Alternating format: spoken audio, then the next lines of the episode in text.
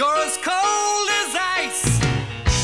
You're willing to sacrifice our love. Salut à toutes et à tous, bienvenue pour ce cinquième épisode de la troisième saison de Cold Facts. Ça y est, le Covid a rattrapé la National League. On a appris que Fribourg avait 4 cas et que donc trois matchs allaient être reportés. Donc les trois prochains matchs de Gotteron et notamment euh, deux derbies contre euh, Lausanne et Genève.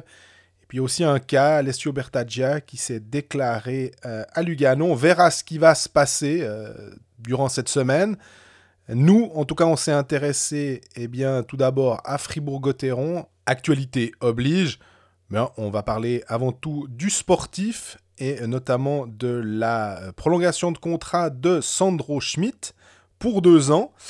Après, on est passé à Lausanne qui est sur le point de faire signer Charles Hudon comme cinquième étranger et puis aussi un échange entre Schneeberger et Mauro Jörg, entre donc Fribourg et Lausanne. À Bienne, c'est l'avènement de Yanis Moser qui, comme Sandro Schmidt, a resigné lui pour trois ans avec le club zélandais et on finit par Genève où euh, là, ben, euh, Denis Smirnovs par exemple, là aussi un jeune, a plus de peine à avoir un temps de glace conséquent.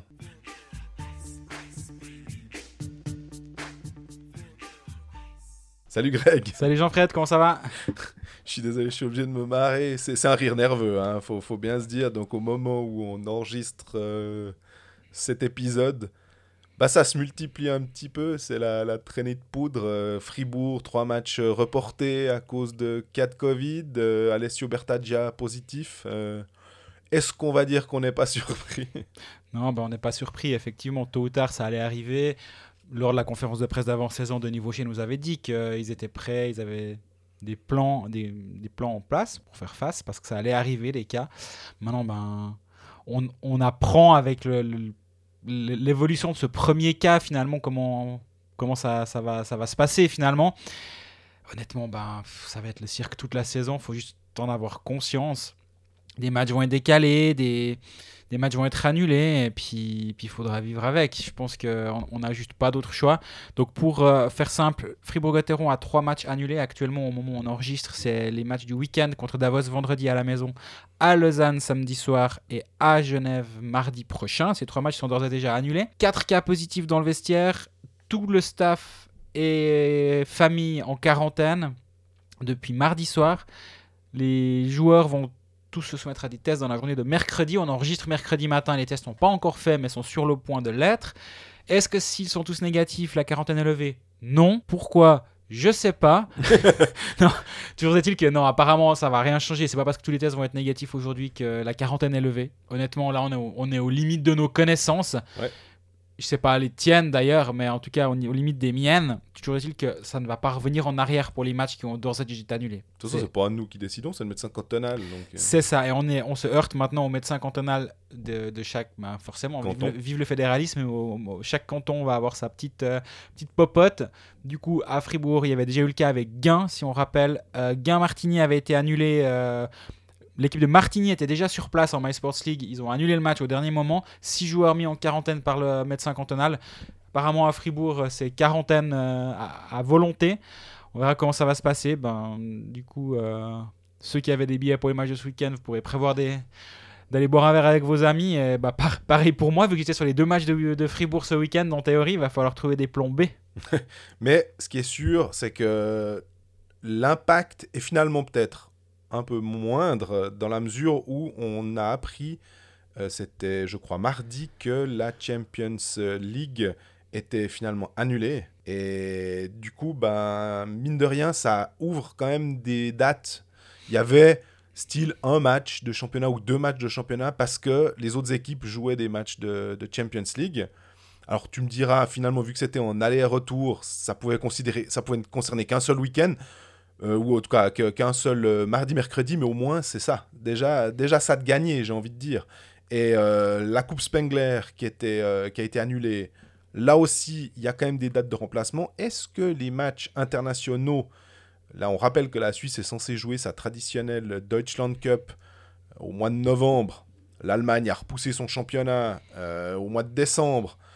Euh, les, restrictions de voyage, euh, vu que la Champions League, ils veulent pas le faire parce que les gens doivent euh, changer de pays européen, moi je me dis que peut-être là, il y, y a moyen de caser des matchs. Après, je sais pas si peut-être que Patrick Fischer veut quand même faire un camp avec ses joueurs, mais c'est toujours le problème. Et là, tu l'as très justement dit avec Fribourg, c'est qu'il y a des M20.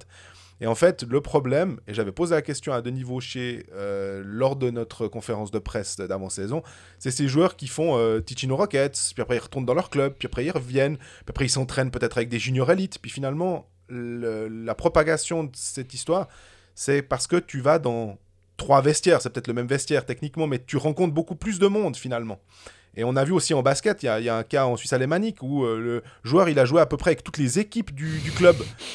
Ça, c'est problématique et c'est peut-être là aussi qu'il faudrait, euh, pour les clubs, peut-être limiter certains engagements et minimiser en fait ces, ces passerelles entre les clubs pour se disant ouais, c'est peut-être pas très très malin, mais là aussi, on est plus intelligent après. Et là aussi, on rappelle donc euh, pour qu'un match ait lieu, il faut que l'équipe puisse au minimum engager un gardien et 12 joueurs de champ avec une licence A, on va dire. C'est pour ça qu'on peut pas simplement dire bah, on fait monter les juniors. Non, on fait pas monter les juniors. Bah déjà, tu l'as dit très justement, bah, le cas de Nicole, Nicolas Hassler à Fribourg s'entraîne avec les juniors, mais également avec la première équipe. Il y a plusieurs juniors qui jouent avec la première équipe aussi, enfin qui s'entraînent avec la première équipe aussi. En fait, tout ce petit monde a été mis en quarantaine, donc euh, tu vas faire comment ça Enfin, tu vas monter les mosquitos. Enfin, on s'en sort plus. Donc euh, non, bah, les matchs sont annulés. Ils l'avaient prévu. On a de la marge en fin de championnat pour euh, pour ces cas-là. Puis il y a une explosion dans- de, des cas en Suisse, donc forcément, c'est normal que les cailleurs soient également touchés. Et À moins de faire une bulle comme on avait vu en NBA et en NHL. C'est finalement le, le- un des seuls moyens, mais tu vois pas ta famille pendant X temps. Et puis ça, c'est impossible à Ouais, faire. puis en. NBA, LeBron James, il est payé près de 30 millions de dollars par saison. Moi, pour 30 millions, je me mets dans une bulle. Imagine un joueur de quatrième ligne qui est payé euh, 90 000 francs à l'année. Est-ce que vraiment tu te mets, tu acceptes de faire un tel sacrifice pour finalement un gain euh, Enfin, autant aller bosser, bosser à la poste, quoi. Tout à fait. Toute proportion gardée. Je c'est quand même plus chouette d'être joueur de hockey, même à, même à 90 000 francs par année. Mais les, les sacrifices sont, sont, sont moindres quand tu es payé en, en millions de dollars plutôt qu'en centaines de milliers. Bon, si on revient aux, sportifs, malgré tout, on va faire euh, quand même, on va, on, on va parler euh, de ce qui s'est passé finalement, puisqu'on peut pas tellement se projeter. Euh, à part pour dire que finalement c'est une bonne nouvelle pour peut-être Philippe Fourer qui aura un peu plus de temps pour soigner sa blessure parce qu'on a appris qu'il s'était euh, il s'était blessé dernièrement. Et puis Desharnais aussi pourra être un peu plus euh, fit pour revenir. Il y aura pas besoin de le de se dépêcher pour le faire revenir. Donc finalement pour le pour Christian Dubé c'est une bonne chose. Je sais pas si on peut dire que c'est une bonne chose, mais c'est un moindre mal, on va dire. Parle du coup du week-end de Fribourg qui a eu deux matchs. Victoire à Bienne 5 à 4 et victoire à la maison contre Lugano 4 à 2. Malgré euh, un contingent euh, famélique, on va dire, vu que contre Lugano, euh, Yannick Eren était blessé. Pardon, Suspendu, était ouais. suspendu pour un coup de crosse la veille, un coup coup de crosse stupide la veille d'ailleurs sur Kevin Fay. En plus de Mathias Rossi qui était en isolement, il était en quarantaine, mais sans symptômes. Donc Voilà. on ne sait pas s'il a eu le coronavirus ou pas. Peut-être qu'on a un indice ces prochains. Enfin, l'indice vient de tomber, j'en sais rien. Toujours est-il que Fribourg avait peu d'attaquants et malgré ça a fait un gros gros match contre Lugano. La veille contre Bienne, c'était pas mal aussi. C'est assez rassurant ce début de saison. Si on se rappelle euh, la semaine passée, on parlait des, des- deux premiers matchs de Fribourg. C'était victoire contre Rapperswil à la maison et défaite à Zurich. Et je t'avais dit que pour moi, la défaite à Zurich était beaucoup plus rassurante entre guillemets que la victoire à la maison contre euh, Fribourg. Et ça confirme. Je pense vraiment que c'est une équipe en ce début de saison, en tout cas, qui est assez solide derrière. Les, les Yecker et Souter amènent vraiment beaucoup. C'était un gros point d'interrogation. Puis là, bah, maintenant, euh, une fois que le coronavirus sera passé et que tous les étrangers seront en santé, va falloir se creuser les ménages pour savoir qui laisser en tribune. hein. Bah, C'était déjà la question qu'on se posait avant. Après quatre matchs, euh, on se la pose toujours. J'ai l'impression que tu aimes à le dire et il n'y a pas de raison que ce soit différent. C'est si la défense tient le, choc, c'est parce que Gunderson est Gunderson, donc qui il baronne derrière et qui il est, il est indispensable à cette équipe.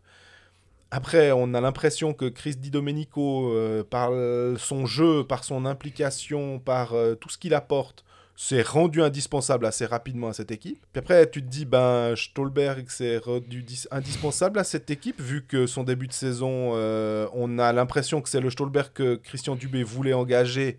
Vraiment, c'est celui-là qui, qui, qui abat un boulot euh, pas possible. En fait, En il refait le même job défensif que toute la saison dernière, mais en plus, là, il a deux buts et deux assists en, Pas en dans la quatre cage matchs. vide en plus, c'est Et bien. pas dans la cage vide. Brodin, Ah, il y avait Van Pottelberg, mais pas- ça compte pas. hein. on, en revient, on, revient, on, revient, on revient sur Van Pottelberg un peu plus tard. Brodin, euh, bah, il a dû entrer pour euh, Desharnais, il a été bon. Euh, Desharnais, avant qu'il se blesse, il était bon. Ouais, bah, enfin, La question tabou à Fribourg, c'est est-ce que tu laisses Desharnais en tribune au bout d'un moment? Presque. Hein. Finalement, euh, tu, as le droit de te poser cette question. Mais je, je sais pas, finalement, euh, est-ce que bah là, on, on est en train de dire que c'est hyper positif parce que c'est clair que tu as 5 joueurs qui vont bien. Mais vu que tu peux en aligner que 4, bah, tu en as forcément un que tu qui va être mécontent et qui ne va peut-être pas comprendre. Euh, c'est quand même des compétiteurs, c'est quand même des gens qui ont un certain ego et lui dire écoute, euh, non, l'équipe va mieux. Enfin, c'est terrible parce que je ne vois pas l'argument en fait. Euh, J'essaye de me mettre modestement dans la place de Christian Bidu et de dire quel argument je peux sortir aux joueurs que je vais mettre en tribune. J'en ai pas en fait. Mhm. Bah, Di Domenico avec Eren et Schmidt, ça fonctionne. C'est la, la ligne qui va très bien depuis le début de saison, à part euh, quand Eren est suspendu, évidemment. Mais donc, pour cette raison-là, moi, je bouge pas. C'est ça. Genderson, bah, on n'en parle pas. Puis après, effectivement, ça se- moi, avant la saison, je me disais que ça se jouait entre Stolberg et Brodin et je- je- j'excluais Desharnais de cette équation. Bah, là, on peut commencer à le, le mettre à nouveau. Et comme tu disais, Brodin, il rentre, il, il- fait vraiment le job. Et quand tu te retrouves à une certaine équipe qui a Eddie Domenico et Brodin, c'est chiant à jouer. hein. Je pense vraiment que les deux, ils sont pénibles. Il y a eu un- une passe d'armes verbale entre euh, Domenico et Arcobello qui a duré environ une soirée entière. D'ailleurs, j'espère que Di Domenico avait pas le coronavirus parce que Arcobello l'a aussi, c'est sûr. Parce qu'il lui a hurlé dessus toute la soirée à peu près. Donc là, les, les gestes barrières, à mon avis, on n'en parle pas. Enfin, c'était apparemment épique sur la glace. J'aurais bien aimé euh, avoir un micro sur Di Domenico, mais on, on me l'a rapporté comme quoi euh, il a été très bon dans ce rôle d'agitateur, on va dire. En plus d'être bon euh, avec, la- avec le puck. Ouais. Ouais, Di Domenico Brodin en face, c'est quand même costaud. Donc les, les voyants sont ouverts si on accepte le, le- le cas de coronavirus à Fribourg. Les voyants sont ouverts actuellement. Après, euh, on avait dit en, en ouverture de saison qu'il y avait beaucoup de centres à Fribourg. Donc tu peux te dire que Desharnais, euh, est-ce que finalement tu peux quand même le remplacer d'une certaine manière par un des centres que tu as Puisque Bikoff était obligé de jouer à l'aile, puisqu'il y avait encore Jordan Bougro que tu peux éventuellement faire jouer. Donc euh, ça, on a l'impression qu'il y a des solutions. Mais en tout cas, je pense que j'oserais pas dire euh, oh oui, il faut mettre euh, Desharnais en tribune. C'est, c'est- on va évoquer le sujet que potentiellement on peut, Ouais. mais en tout cas, je vais pas me permettre de dire faut le mettre en tribune. J'ai l'impression que c'est un peu une réponse de Normand. Euh, on, on se mouille pas trop, mais parce que ouais, je pense qu'il y a, je sais pas s'il y a une bonne réponse finalement à ça. Non, effectivement, il y a deux, trois questions tabous à Fribourg. Une autre C'est pas une question, mais un autre sujet tabou, c'est Julien Sprunger. Ouais, alors on a une question à ce sujet. Ah, bah, Je- il faut que je la euh, retrouve. Oui, c'est Tom Maillot. Le début de saison de Sprunger est-il inquiétant avec 4 matchs 0 points je pense que la réponse est dans la question. Julien Sprunger avec 0 points en 4 matchs, bah oui, c'est inquiétant. Puis il y a aussi l'impression visuelle qui est pas très bonne. Est-ce que le coup de patin est toujours là? Je suis Moi, pas, c'est ça. Je suis pas vraiment sûr. J'ose pas dire lenteur parce que c'est vraiment euh, dépréciatif euh, envers un joueur qui, qui patine euh, quand même en, en National League, donc il a clairement sa place. Mais forcément, le, le standard qu'on attend de Julien Sprunger est tellement haut aussi. Ouais, mais c'est ça, exactement. Et bah, il joue, il joue plus beaucoup en power play, donc forcément il a moins d'occasions de briller. Fribourg met Motet sur le power play, ben bim, ça fait 9 secondes un goal, je crois, pour le 3-2, si je me rappelle bien. Mhm. Ben voilà, c'est inquiétant pour Julien Sprunger en lui-même, certes. Après, il n'a pas besoin, d'écouter Colfax pour être inquiet ou non sur son état. hein. Mais par contre, pour Fribourg, c'est c'est le point euh, plus positif, c'est que Fribourg gagne même sans Julien Sprunger. Et ça, ça n'a pas toujours été le cas. hein. On rappelle, il y a une année où, en gros, il finit à plus de 50 points. Et cette année-là, s'il n'y a pas Julien Sprunger, euh, ils font jamais les playoffs. Là, c'est plus le cas. Tu as, certains joueurs qui sont capables de prendre cette place. Il y a eu l'engagement d'un Yannick Keren, qui est un buteur, qui est censé être là pour mettre les 14-15 buts qui vont peut-être bien aider Gauthieron à compenser la baisse de production de Julien Sprunger. Il y a l'arrivée de Sandro Schmidt dans un, st- dans un style ou dans un poste très différent, mais quand même, ça amène une profondeur offensive. Motet, c'est une valeur sûre. Donc devant, les buteurs sont présents, donc même sans un Julien Sprunger, et tu sais que ben voilà, s'il faut mettre quelqu'un en power play parce que tes, tes gros canons, on va dire, sont enrayés, c'est un luxe d'avoir cette option-là pour, euh, pour Christian Dubé. Tu as parlé de euh, Sandro Schmidt. C'était une des infos de, la, de ce début de semaine. C'est la prolongation pour deux saisons de Sandro Schmidt. On avait évoqué, euh, je crois c'était la semaine dernière, le, la possibilité, parce que certains euh, supporters fribourgeois nous disaient il faut le, le, le verrouiller, il fallait le flanquer dans un coffre-fort pendant 12 ans, et puis comme ça il pouvait rester à vie à Fribourg-Gotteron. Alors peut-être qu'il restera à vie à Fribourg-Gotteron, ça l'avenir nous le dira, mais en tout cas il va rester les deux prochaines saisons, donc on va dire les trois prochaines saisons, parce que c'était une prolongation de contrat de deux ans, Oui. qui est finalement, si on, on se réfère à notre euh, appréciation nord-américaine du hockey sur glace, typiquement un contrat parfait en fait dans, dans, dans, la structure pour le joueur aussi, parce que ça lui permet, et pour le club finalement c'est pas si mal non plus, parce que le joueur, bah, il table sur euh, les deux prochaines saisons pour faire monter sa valeur. Il a signé, j'ose pas dire un, contrat euh, bridge, un, pont entre euh, le, vraiment le très gros contrat et un contrat rookie. Et puis, bah, le club peut se dire, on le met pas sous contrat trop d'années, parce que si tout d'un coup, il se blesse, il y a, il y a- il y a un souci quelconque, il a une baisse de production, ça va pas, et tout, bah, on n'est pas lié avec lui pour les euh, X prochaines années. Exactement. Alors je pense que, sauf erreur, mais j'écoute pas Colfax, donc je ne sais pas ce qui s'est dit la semaine passée. non, mais je me souviens plus. Mais je si j'ai tenu la théorie à quelqu'un en, en face à face ou, ou- ou à ce micro, mais ces deux ans finalement, c'est la bonne jauge. Kevin Fay dit dans le, dans le journal du Jura aujourd'hui, on, y reviendra un peu plus Ouais. tard. Finalement, quand, un contrat est signé en deux parties, c'est que les deux parties sont contentes. Et là, j'ai vraiment l'impression que c'est le cas. Moi, je me demandais s'il n'y avait pas avoir une option, genre 2 plus 1 ou quelque chose comme ça, mais visiblement non. Ils ont fait un contrat qui se termine la même année que Julien Sprunger, 2023. On rappelle, Julien Sprunger a encore, euh, du coup, lui, deux ans de plus que celle-ci. Bah, c'est un peu aussi, peut-être, il y aura peut-être la transition à ce moment-là. Tu la passation de pouvoir du nouveau capitaine Sandro Schmidt dans deux ans. Ils l'ont déjà mis assistant hein, à 20 ans, c'est très très jeune. Il aura 23 ans, il aura vécu une progression. Donc finalement, le joueur parie sur le fait que dans deux ans, il vaudra plus, donc il- ça vaut la peine de pas signer plus long. Le club prend pas trop de risques si, ça, si son développement n'est pas ex- exponentiel, on va dire. Donc finalement, bah ouais, c'est un juste milieu, j'ai l'impression, cette signature de deux ans. Euh, Il y avait une question aussi. euh, bah, Tom Maillot, il en avait euh, une autre concernant Fribourg. C'était est-ce qu'on est en train de voir le vrai Stolberg et pas son cousin? Alors, pour le coup, c'est Victor, mais t'as pas trouvé un, un prénom comme avec Après, je vais Jean-Michel. pas faire voilà. Jean-Michel Stolberg, là, c'est bon. Exactement. Euh, mais ce qui est sûr, bah, finalement, on y a un petit peu répondu avant en disant que Stolberg a l'air d'être en ce moment, en, en octobre 2020, le Stolberg que Christian Dubé imaginait euh, avoir sous contrat euh, quand il l'avait pris de Omsk. Oui, c'est, c'est le... sais pas si c'est le même Stolberg que Zug, quand il est à 46 matchs, 50 points lors de sa première saison en venant d'Amérique du Nord. J'ai, pas vu assez Zug cette saison-là et c'est peut-être difficile de comparer. Par contre, son impact, il est indéniable. Et la, saison dernière, on l'a dit plusieurs fois, il se crée énormément d'occasions de but. Mais c'était, presque du Tyler Moy dans le texte, de temps en temps en termes d'inefficacité devant le but, à part quand il était vide. Là, ben, ça part bien, 4 matchs, 2 buts, 2 passes décisives. Ouais, c'est, en tout cas, c'est le poids que, doit avoir dans cette équipe finalement. Et le, le rôle qui lui est donné, c'est justement d'être un, débuteur. Il doit créer quelque chose et il défend bien. Moi, je trouve que l'impact défensif de Stolberg est assez important. Il est souvent présent dans les moments dans les fins de match, dans les fins de tiers-temps, quand il faut dé- défendre un, avantage. Donc euh, il, est précieux ce joueur, mais si en plus il peut être à un point par match, alors là, bah, forcément, c'est c'est gagné. On a encore une question de Samy. Euh, Gauthieron peut-il tenir avec un effectif aussi court Alors finalement, on l'a un petit peu traité euh, parce que tu expliquais que justement Fribourg avait joué avec euh, 11 attaquants seulement, parce qu'ils ont dû rappeler Hasler, parce que Aaron suspendu, Rossi euh, en quarantaine. Et, lui demande est-ce qu'il faut faire jouer des juniors? Là aussi, j'ai l'impression qu'on y a un peu répondu en disant que si on a des joueurs qui passent euh, entre plusieurs vestiaires et qu'on ramène du Covid, c'est pas génial, mais qu'effectivement, bah, moi je pense que c'est toujours positif d'avoir des juniors. Ou alors euh, engager un ou deux renforts. Et là, je crois que euh, on, avait mentionné Schneeberger, le cas de Schneeberger, parce que bah, Fribourg cherche un peu à s'en débarrasser.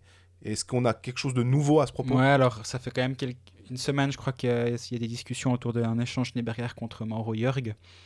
Euh, un défenseur de plus à Lausanne, mais surtout un attaquant de moins à Lausanne. Ça semble se faire. hum, ça, a mis du temps à se concrétiser. Visiblement, les négociations étaient compliquées. Euh, Il y a mon collègue Jérôme Renard qui a écrit euh, en début d'après-midi que c'était fait. Donc euh, devrait rejoindre Fribourg-Gotteron. Du coup, ça fait il y a déjà un joueur qui n'est pas en quarantaine à Fribourg. Il s'entraînait déjà tout seul à Lausanne, il va continuer de s'entraîner tout seul à Fribourg. Si ça continue, c'est bien. Bah, en tout cas, c'est une profondeur de plus, ou c'est une profondeur à Fribourg, vu que ces derniers temps c'était compliqué. C'est, à mon avis, de toute façon pas un mal. Surtout, ben, il s'enlève l'épine du pied Schneeberger. Mauro Jörg a deux ans de contrat, donc Fribourg fait un, un- un engagement financier plus grand que Lausanne pour Schneeberger. De toute façon, Schneeberger jouait pas à Fribourg, donc ça change rien pour Fribourg. va jouer à Lausanne. Et je suis pas sûr qu'il va jouer à Lausanne non plus. Mais peut-être que là, ils vont s'arranger Lausanne avec le joueur en disant Bah écoute, euh, t'as même pas à venir à Lausanne et on te fait un buyout. J'ai absolument aucune info. Ouais, mais euh, c'est comme ça que je le vois aussi. et à la NHL, finalement, C'est puisque- ça, ouais, prends, on, on te doit, admettons, 1 million. c'est voilà. Prends 600 000, euh, puis on est tous contents. Puis si tu vas retrouver un peu d'argent ailleurs, ben, bien pour toi. Fais-toi fais -toi plaisir. C'est là que Rapperswil se dit Ouais, c'est bon, alors maintenant qu'il vaut plus rien, Là, on le on peut le prendre à temps, parce que de toute façon, lui, il est content, parce qu'il a, il a un peu d'argent du contrat précédent, et puis nous, on met la différence, et puis euh, ça, ça nous va. Exactement. Après, Mauro Jörg, quand euh, il a été signé par Ian Alston à, à Lausanne, honnêtement, je voyais pas le truc. Il Ouais. sort d'une saison catastrophique à Lugano. Il fait, je crois, 2 points en 30 matchs ou quelque chose comme ça.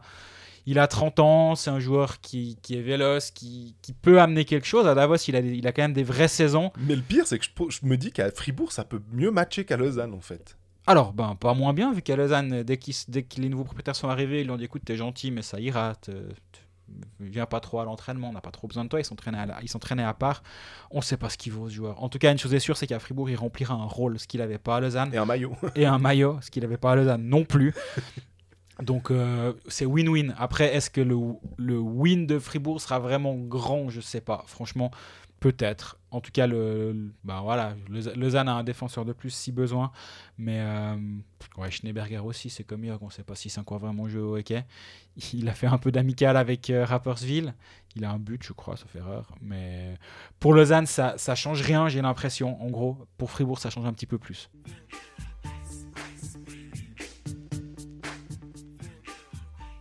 La transition est toute trouvée finalement avec cet échange euh, probable entre Jörg et Schneeberger.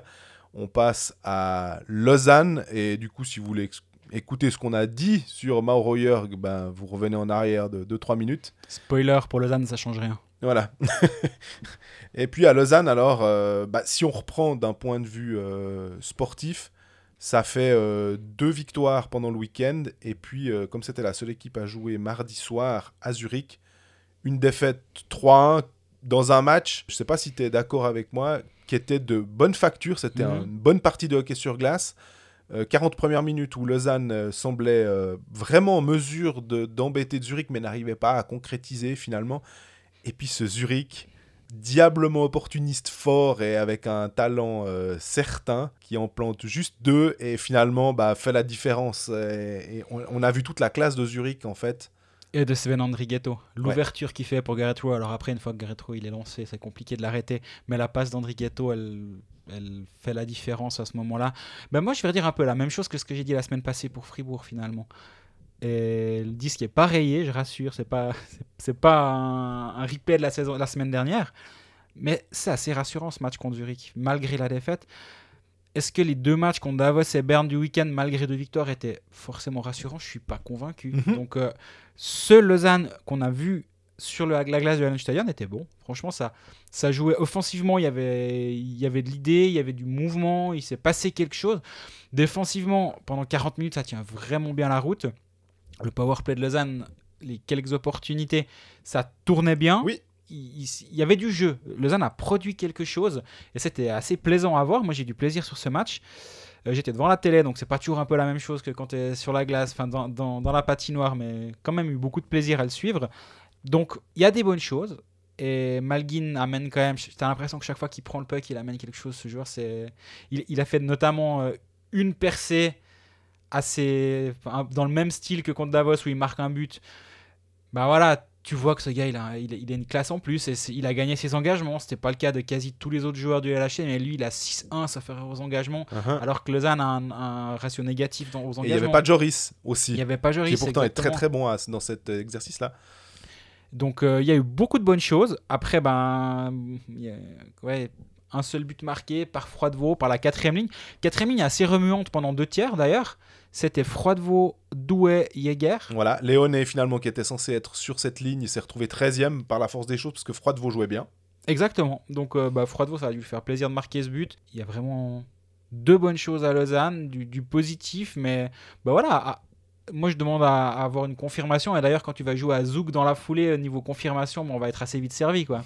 J'ai bien aimé le, le fait que ce soit des, des joueurs, ben, des troisième, quatrième lignes aussi, qui, prennent euh, en main ce, match. J'ai trouvé qu'Almond, finalement, me semblait moins... Peut-être qu'il va marquer moins de points que la saison passée, je ne m'en rends pas compte, mais je le trouve avoir un véritable rôle dans cette équipe, en tout cas en ce début de saison, être plus utile au LHC cette année que l'année passée.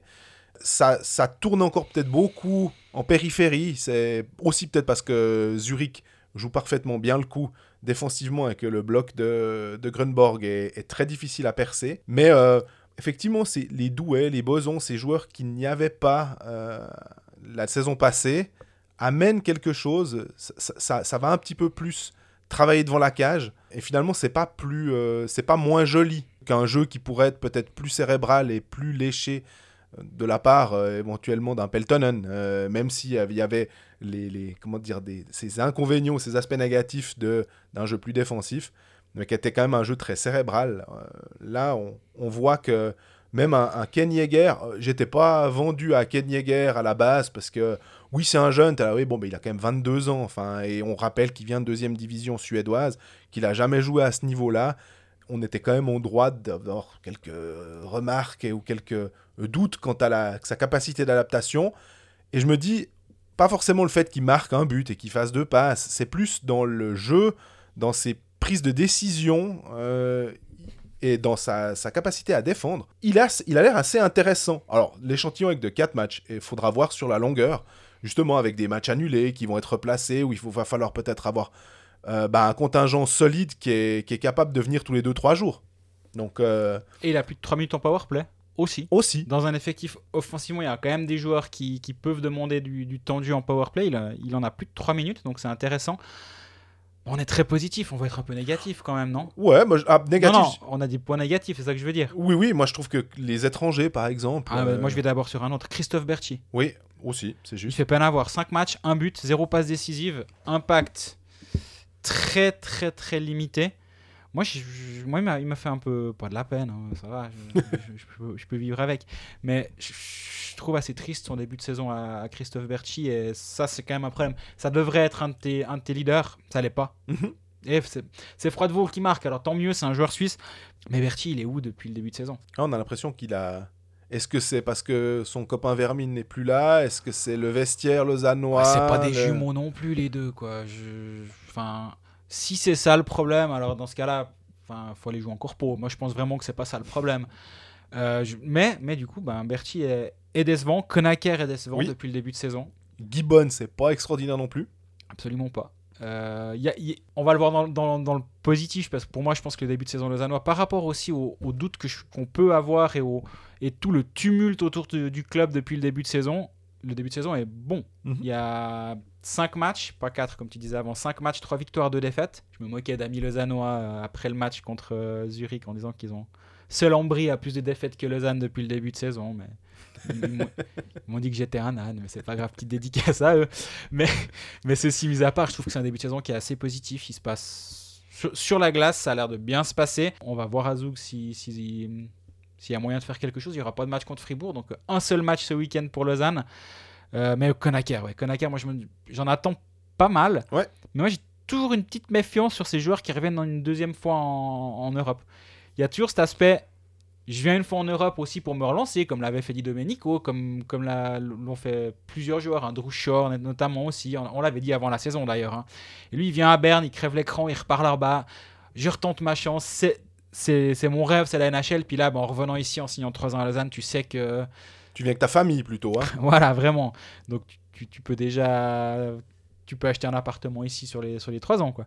Donc euh, à voir. Pour l'instant, il est décevant. Après, c'est un joueur qui a, qui a un shoot incroyable. Il a il, il va se créer des occasions et ça c'est typiquement le genre de joueur. Et là aussi, je pense à OK Manager. hein, mais s'il commence à être en feu, faut pas perdre trop de temps avant de le prendre dans l'équipe parce qu'il peut te faire euh, une série à 10 matchs 12 points. Il y a un, un truc qui me, qui me chiffonne. On l'a, on l'a abordé, je crois, la, semaine passée. Mais euh, là, ça se confirme. C'est un joueur comme Justin Kruger qui joue terriblement peu, en fait. Euh, parce qu'il est septième défenseur. Donc, il joue un tout petit peu de box-play. Mais il y a un match, si je dis pas de bêtises, il a 6 secondes de jeu. Et c'est, c'est, euh, franchement, Et quelles 6 secondes, hein, ils l'ont. En fait, il y a eu un joueur qui avait un problème de patin, sauf erreur. Du coup, ils lui ont tapé sur l'épaule. Justin, Justin, saute sur la glace. Vraiment, hein, ça s'est passé comme ça. Saute sur la glace, il saute sur la glace, but, But. moins 1. Bon, ben voilà, bonne soirée. Il s'est rassis au bout du banc, puis il a pas rejoué. c'est quand même un joueur qui a une- carrière comme la sienne, euh, d'être ouais, traité de la sorte finalement. En fait, fais-le pas, jouer du tout si tu veux. Tu l'as comme police d'assurance, mais finalement, ce, côté de, on, t'envoie au charbon, en fait, tu peux rien faire de positif finalement. Tout ce que tu vas gagner, c'est euh, un blâme, parce que bah, le blâme sous forme d'un moins 1 finalement.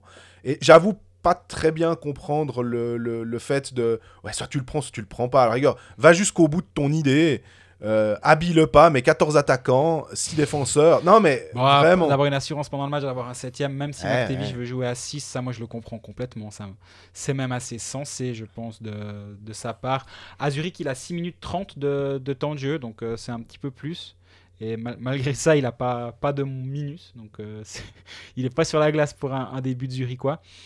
parce que lui en box-play en plus c'est le pire c'est qu'il est il est plutôt pas mal on veut des joueurs de rôle Hein, on l'a souvent dit que c'était ça qui était assez intéressant c'est d'avoir un joueur qui est bon en box-play qui peut jouer des minutes à 5 contre 5 puis un autre joueur qui est bon en powerplay qui peut jouer des minutes à 5 contre 5 et puis après on a des, euh, des gars à part comme Noro comme Barberio comme Tom Ernest euh, qui peuvent jouer un peu dans toutes les situations qui sont des tout-terrains Euh, mais là d'avoir un type spécifique sur le box-play c'est pas négatif quoi Non, je suis d'accord avec toi. Après, Barberio, il fait un job. C'est. Chaque match de Lausanne, tu te dis, ouais, non, il est quand même terriblement fort, ce joueur. Là où il est impressionnant, c'est que tu le vois pas vraiment. Il, il va jamais être incroyable, mais il est toujours bien placé. Et ça, je compare aussi finalement au gardien. C'est une théorie qu'on m'a tenue et je l'ai- gardée en tête. Un ancien gardien me l'a tenue. Il m'a dit, mais si ton gardien fait jamais de big save, c'est qu'il est toujours bien placé. Il n'a pas besoin de faire de big save, de tendre à la désespérer la canne parce qu'il a un mètre de retard. Non, il sera bien placé, donc il fera des arrêts simples. Jonas Hiller, c'était Hiller qui me le disait ah sérieux? Bah bah, c'est pas lui, mais c'est exactement ça. C'est en fait t'es bien placé et, et c'est exactement ce que moi je remarque avec ce que je trouve avec Barberio. C'est qu'à aucun moment tu vas dire waouh il a fait un repli défensif incroyable. Il Non, a pas besoin. Il a pas besoin. Il est là. Il est il- et offensivement il a, une qualité de passe qui est, qui est vraiment vraiment au-dessus de la moyenne. Mais d'ailleurs, Tom Ernest, aussi un petit peu ça. Est-ce que c'est des replis défensifs incroyables? Non, c'est parce qu'il est très bien placé. Exactement. Et Tom Ernest, ben, il nous a fallu un moment pour apprécier ce joueur aussi, parce que la première saison n'était pas bonne, hein, il Ouais. faut être clair. Mais, mais voilà, Barberio, il a 5 matchs en Suisse. Moi, j'ai, je l'ai vu quelques fois déjà en, en préparation. Je l'ai aussi vu avec Lausanne euh, en, en saison. Piano. Par contre, 26 minutes 42 de nouveau à Zurich. Ça, à la limite, c'est beaucoup. C'est beaucoup, c'est du temps de Tom Ernest. Mais je trouve dommage, c'est qu'il a 3,30 en box-play. Et, comme tu disais avant, dans, une équipe où tu as peut-être plusieurs spécialistes, est-ce que tu devrais pas essayer d'économiser ton, ton défenseur numéro 1 en ne lui donnant pas 3,30 de box-play Après, le box-play est bon sur ce match-là. hein. Il y a Ouais. eu le match à, à Bienne où c'était une cata, ce qui fait que leurs, leurs statistiques sont mauvaises, mais bon, on est tranquille niveau statistique. L'échantillon n'est pas suffisant pour tirer, n'im- pour tirer la moindre conclusion. Bon, contre Davos, euh, ils se sont aussi pris des buts en, en Ouais. powerplay, d'ailleurs. Donc là, voilà, 3,30, c'est aussi ça. Est-ce qu'il doit, il doit stabiliser son box-play Il met un peu plus Barberio à ce moment-là, mais c'est vrai que si tu arrives à économiser quelques minutes là, et c'est des minutes qui sont dures, disons, pour, euh, pour un défenseur, elles, elles sont énergivores, alors que des minutes de Et puis, tu peux powerplay... prendre euh, des, des- des tirs aussi. Hein, Exactement. euh, tu dois bloquer. Alors que des minutes de powerplay sont beaucoup moins énergivores et sur un, un total de 26 minutes à quelques, d'avoir 3 minutes 30 de powerplay, je trouve que c'est vraiment euh, de boxplay pardon, je trouve que c'est vraiment beaucoup. On a bah, une autre news, finalement. Euh, on va pas faire breaking news parce que. Elle, Elle a déjà été elle est exactement. c'est- Tu lis dans mes pensées. c'est l'engagement très, très, très probable, si je puis dire, de Charles Hudon, donc attaquant euh, québécois qui faisait partie de la- l'organisation du Canadien de Montréal, Euh, Est-ce qu'on en sait un petit peu plus euh, à propos de, de lui? On a vu des vidéos comme quoi il s'entraînait à Lausanne. On sait qu'il est venu aussi pour assez tôt pour échapper à des possibles quarantaines et qui doivent se mettre euh, pendant 10 jours au, au frais. Donc euh, là au moins, euh, normalement, si c'est tout est fait, tout est ok, il doit pouvoir jouer assez rapidement. Apparemment, oui, c'est contrat d'une année sans clause NHL. Ça, c'est intéressant. pour Charles Ludon. Les formalités administratives doivent être remplies tout soudain. Il pourrait même mettre sur la glace à Zoug si nécessaire. Donc, comme pour Fribourg, qui, la question vient rapidement. À la place de qui tu mets Charles Ludon on, pose- on- on fait les mêmes choses qu'à Fribourg. Hein. Bah, Barberio, tu touches pas. Ouais. Surtout pas. J'ai même presque honte d'avoir euh, évoqué cette idée-là. Puis après, par contre, alors là, là où à Fribourg, tu as l'impression que c'est cornélien, là, je me dis, Conacher, tu peux presque. Oui. Mais en même temps, si tu veux lui remettre en confiance, c'est peut-être pas en l'envoyer en tribune que ça va aider, donc euh, il va jouer. Étonnamment, Corey Emerton, je te dirais non. Parce non, que je suis d'accord avec toi. Je trouve qu'il fait un, un job. euh, il, il joue assez juste en plus. Mhm. Et que bah, sa ligne, on parlait de la, de la troisième ligne aussi, parce que Corey Emerton est, est très bon et qu'il rend meilleur ses ailiers. Voilà. Donc euh, la victime désignée, finalement, c'est peut-être moins difficile qu'à Fribourg. c'est que Gibbons euh, apparaît comme étant euh, plus probable. À cela près que, effectivement, Conacher, mais c'est plus pour dire bon, bah, Conacher, on sait ce qu'il vaut. on, on- on a vu aussi sur le powerplay, il y a deux, trois petits jeux avec Malguin. On sent le hockey du- du- d'un type et qui peut. La passe à Jäger contre euh, Davos, c'est Conacher. Donc, la liaison elle- elle se fait bien. Et, parce que Udon, c'est un buteur. Donc, il faut finalement trouver. Si tu lui mets des créateurs avec lui, peut-être que euh, ça peut passer. C'est d'autant plus que même avant son arrivée, je crois qu'on l'a dit à ce micro, là, le, le doute autour de Brian Gibbons, c'était quand même. Enfin, on s'est pas dit, il va arriver puis il va nous brûler la ligue. Quoi. Complètement. Donc, ce qui se passe depuis son arrivée, le fait qu'il soit pas incroyable, on n'est pas complètement surpris. Ça amène un peu de concurrence. Charles Ludon, c'est un buteur. C'est typiquement ce genre de joueur qui est beaucoup trop fort pour la AHL. Ah, beaucoup trop fort. Ouais. Qui est trop fort pour la Voilà. AHL, mais qui est pas assez fort pour la NHL. Il est Entre deux ligues. Il est vraiment entre deux ligues. Gros shoot. 26 ans. Je pense qu'il a, Le bon âge. ça, il c'est a le bon âge. C'est un peu l'âge de Conacher, la, pro- sa première expérience à Berne. C'est Oui. un petit peu le genre de. Puis c'est 46 matchs, 27 buts la saison dernière en AHL avec Laval, 8 passes décisives. Disons que là aussi le bouton passe, il était sûrement cassé la saison dernière. Julien Spronger. dans le- Voilà. Euh, mais c'est un gars qui a, qui a une saison à 30 points en NHL et c'était pas il y a 10 ans, hein, c'était en 17-18. Ouais. Donc il peut vraiment faire mal dans la ligue. Donc euh, bah, offensivement, il y a, il y a une arme supplémentaire euh, à Lausanne. On disait qu'ils avaient environ 35 centres et peu d'alliés. Là, pour le coup, bah, Charles Ludon, ça va plutôt être un ailier. Dans le puzzle, on va dire Lausanne HC, ça fait sens. Après, bah, tu peux et tu dois te poser la question de tous ces engagements à Lausanne. Et j'ai cru comprendre qu'il n'y a, y a pas eu besoin d'attendre Colfax euh, ce mercredi 17h pour que les gens se posent la question. Non, alors là, on va dire que s'il y, a- une thématique qui revient dans les questions, euh, Ludovic Eyo, euh, est-ce qu'on peut expliquer la politique financière du LHC, notamment avec le cas Stickney Ça peut poser des problèmes d'avoir euh, cette une sorte de manne financière qui arrive alors que d'un côté, euh, bah, tous les clubs ont baissé les salaires en environ 20%. Et puis là, on continue à faire des engagements, bah, notamment Denis Malguin, là, Charles Ludon. Enfin, ça coûte quand même de l'argent, même si euh, il y a peut-être des, des- contrats d'assurance ou je sais pas quoi. Enfin, faut quand même les payer. On a assez dit avec Damien Ria à, Genève, avec Gaëtan à Saberne. Enfin, c'est des joueurs qui méritent leur salaire. Puis c'est des gros contrats parce que c'est des bons joueurs. Raphaël Libert, que pense faire Soboda au LHC Quel argent utilise-t-il? Voilà, on a un peu déjà. euh, Udon remplacerait qui de Étienne Enfin, il y, y a plusieurs questions autour de Lausanne. En fait, le cinquième étranger, Fribourg en a aussi un cinquième, on l'avait dit, ils l'ont engagé en janvier. Donc, euh, à cette Pré-Covid. À ouais. cette époque-là, le Covid, c'était juste un truc qui se passait en Chine et qui nous intéressera de façon jamais. On s'est un petit peu trompé. Du coup, tu comprends la démarche qui mène au cinquième étranger en disant bon bah voilà, Fribourg, euh, il y a eu des blessés, on a dû engager de façon Boychuk en courte saison aussi et ça, on veut pas revivre ça, on engage un cinquième, pas de problème. Oh, le Covid arrive, bon bah ils sont les cinq sous contrat, ma foi, on n'a pas le choix. Fine. Moi, ça, me- ça me semble assez logique, disons. Mhm. Là, c'est pas le cas. Là, Udon, il vient d'être engagé. Donc, c'est une décision prise en, en toute connaissance de cause d'engager ce cinquième étranger. Moi, je pars toujours du principe que si les dirigeants prennent cette décision, c'est qu'ils savent ce qu'ils font. Après, est-ce qu'ils savent ce qu'ils font? J'ai pas la réponse. Maintenant, moi, je pars de ce principe-là. Si euh, deux types à des micros commencent à dire ils connaissent rien, les mecs qui ont les, les yeux dans les comptes, ben, je, trouve, je trouve ça un peu bizarre. Ouais. Par contre, on est en droit de se poser des questions et de se dire mais Est-ce que vraiment, vraiment, au moment où tu vas C'est le message. Ouais, au moment où tu vas demander des aides, au moment où tu dis on a besoin de X pourcent de, nos, de spectateurs dans la patinoire pour survivre, sinon attention, il y a des faillites qui guettent partout. Et tu vas engager un, un étranger supplémentaire.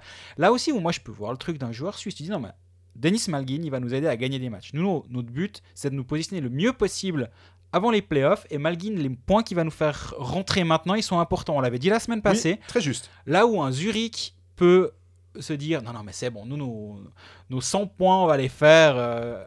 5 étrangers, 4 étrangers, 3 Pius Souter en Ligue B, c'est Voilà, il n'y a pas de problème.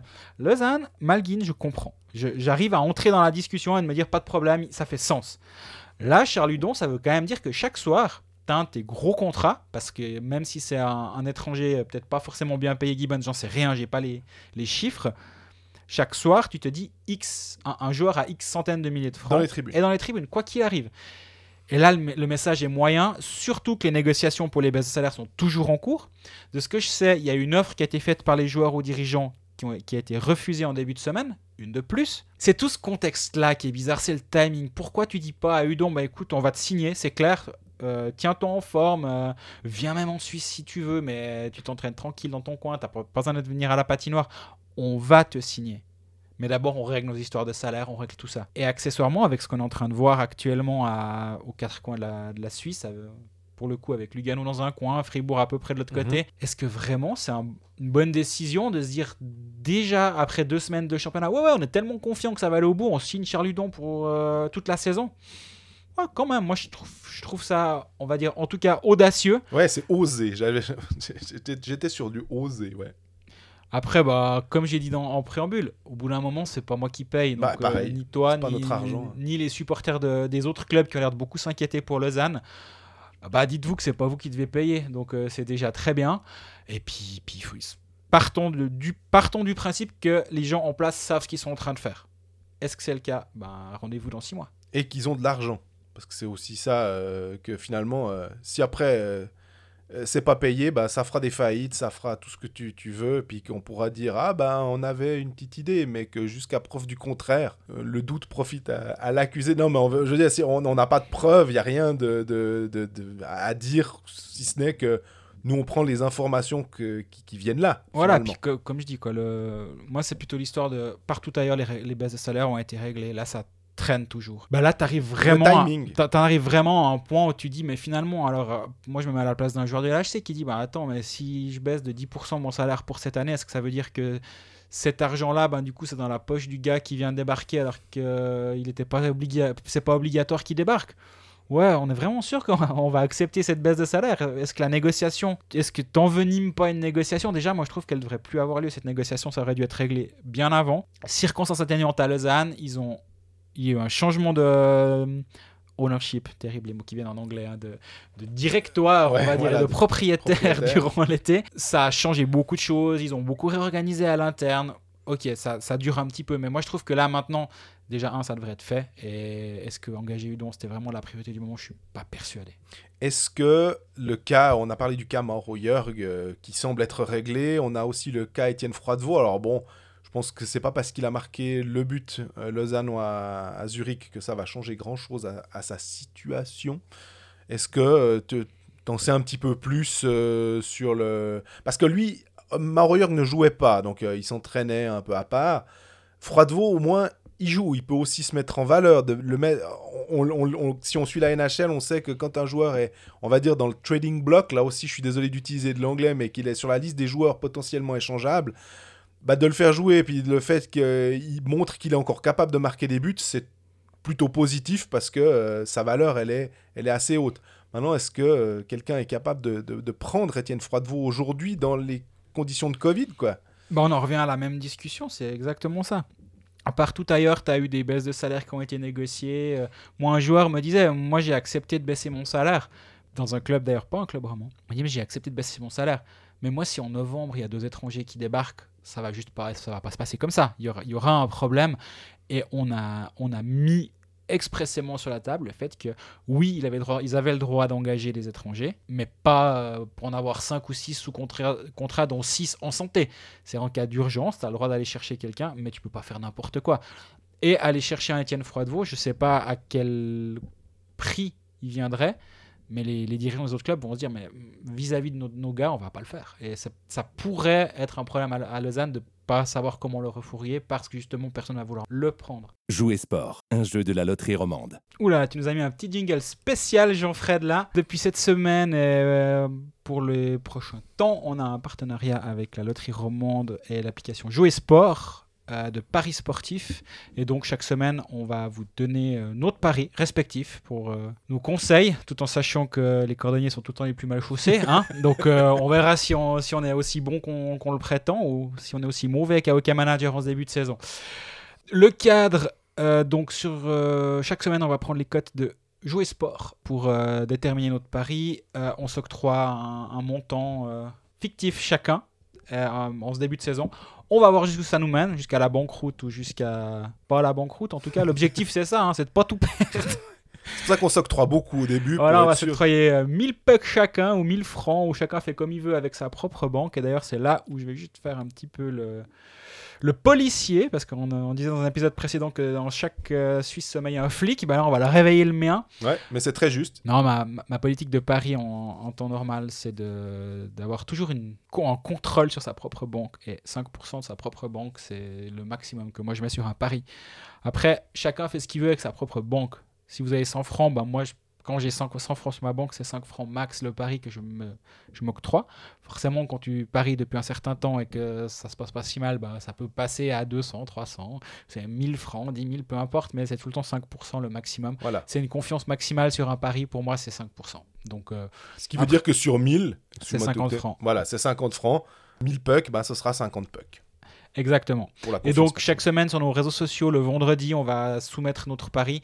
Le- la cote, on la prend au moment de l'enregistrement de l'épisode. Elles sont susceptibles de changer, d'évoluer en fonction des mises. C'est comme ça que bougent les cotes. Et du coup, je suis très in- intrigué de savoir quel est ton pari, Jean-Fred, pour cette semaine. Et pourquoi, surtout?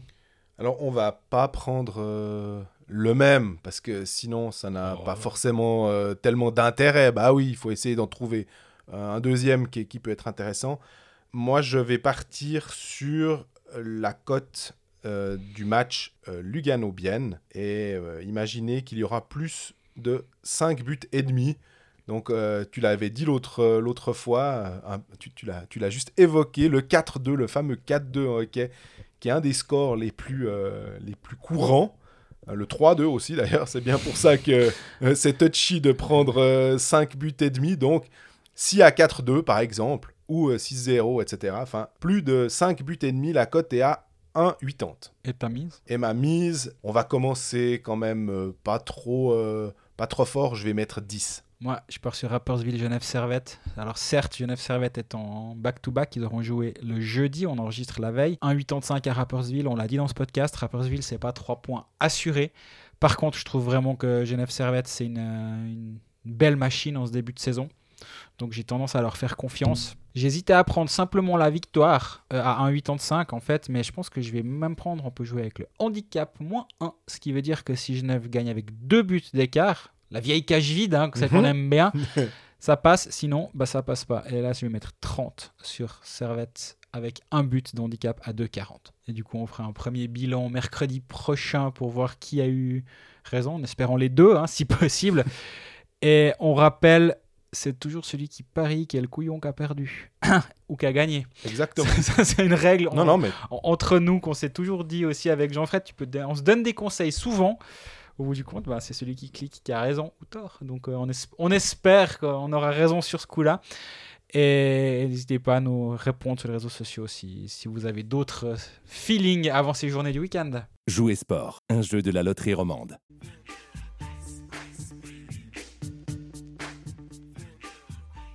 Bon, on revient à nos moutons du hockey sur glace avec euh, le troisième club qu'on va passer sous la loupe cette semaine, c'est Bienne. Pourquoi Bienne? Parce que si on rappelle déjà un petit peu le, le week-end, c'est une défaite à domicile contre Fribourg dans un match un peu fond, on en a parlé quand on a parlé de Fribourg.